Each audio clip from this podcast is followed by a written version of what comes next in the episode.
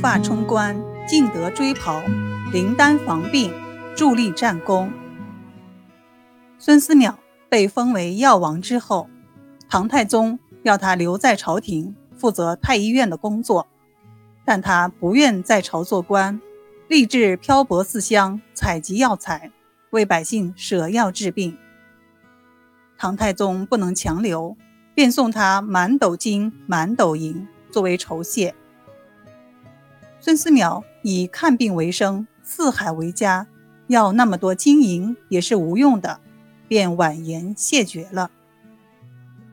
唐太宗见他既不慕官位，又不要金银，便赐给他冲天冠一顶、赭黄袍一件、白马一匹、金牌一面，任他去采集药材，为黎民百姓治病，任何人不得阻拦。孙思邈穿戴好王袍王冠，拜别了唐太宗，出了皇城，扬鞭走马向东而去。谁料想，孙思邈被封为药王，被赐予王袍王冠，却引起开国元勋尉迟敬德的不服。敬德暗想：我多年南征北战，东挡西杀，受尽千辛万苦，拼着性命帮着唐王夺来这万里江山，结果只封了个国公。你孙思邈进宫出宫只几天时间。不过为万岁治好了病，竟然得到这样大的荣誉，我主办事实在太不公道。敬德越想越生气，就决定要将孙思邈的王袍王冠夺回。他披甲上马，带领了几骑铁甲兵，神不知鬼不觉地追赶孙思邈去了。孙思邈当时在金殿上，从敬德的神色。就看出了他的不满。他想，敬德性情直爽，他既然不服，多半要前来追赶闹事。我本来不慕名位，何不将王袍王冠脱下？一来避免与敬德发生矛盾，二来看病也比较方便。这时，他已来到灞桥桥头，便下马到柳荫之下休息。卸去了王冠，脱去了王袍，换上平常穿戴的粗布衣帽。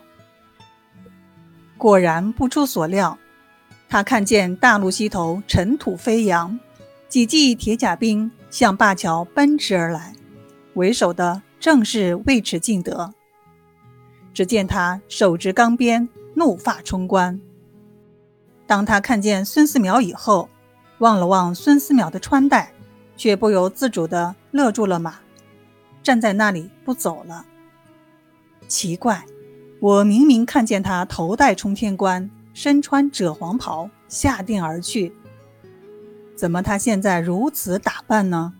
想他必定早就猜到我的行动，脱去了王袍，卸去了王冠。既然如此，我又何必再找他巡视呢？还是勒转马头回朝去吧。正当敬德勒马转回之际，孙思邈连忙起身，赶到敬德面前，说道：“我早就望见国公了，请国公下马稍停。”他又看了看敬德的铠甲，问道：“请问国公全身披挂，不知又要到哪路征剿呢？”敬德被他这样一问，不觉一愣，但又立即镇定下来，下了马。走到孙思邈跟前，说：“我是专门前来追赶先生，想讨一些灵丹妙药。”孙思邈知道他是用这话遮掩，不觉哈哈大笑，问道：“国公身强力壮，精力充沛，并未患病，不知要灵丹妙药何用？”敬德说：“孙医生乃是神医下凡，药力奇效，能够起死回生。”听说先生配有一种金丹，能够预防各种疾病。我要这种金丹，好预防疾病的发生。孙思邈就答应了他的要求，从药囊中取出了十八丸八卦如意丹，交给了敬德，并叮嘱道：“这是十八丸灵丹，能够强筋壮骨，预防疾病，人畜皆可服用。你回去要妥善保管，以便到适当时机服用。”后来，敬德又一次出征，便将孙思邈送给他的那十八丸八卦如意丹服了十丸，并把剩下的八丸给他的战马服了。在好多年的南征北战中，果然人强马壮，没有患过疾病，又为大唐建立了不少战功，受到了唐太宗的褒奖。从此以后，敬德对孙思邈。更加敬佩，深感他被封为药王，当之无愧。孙思邈去世以后，敬德为了报答他的赠药之恩，还前去为他占班。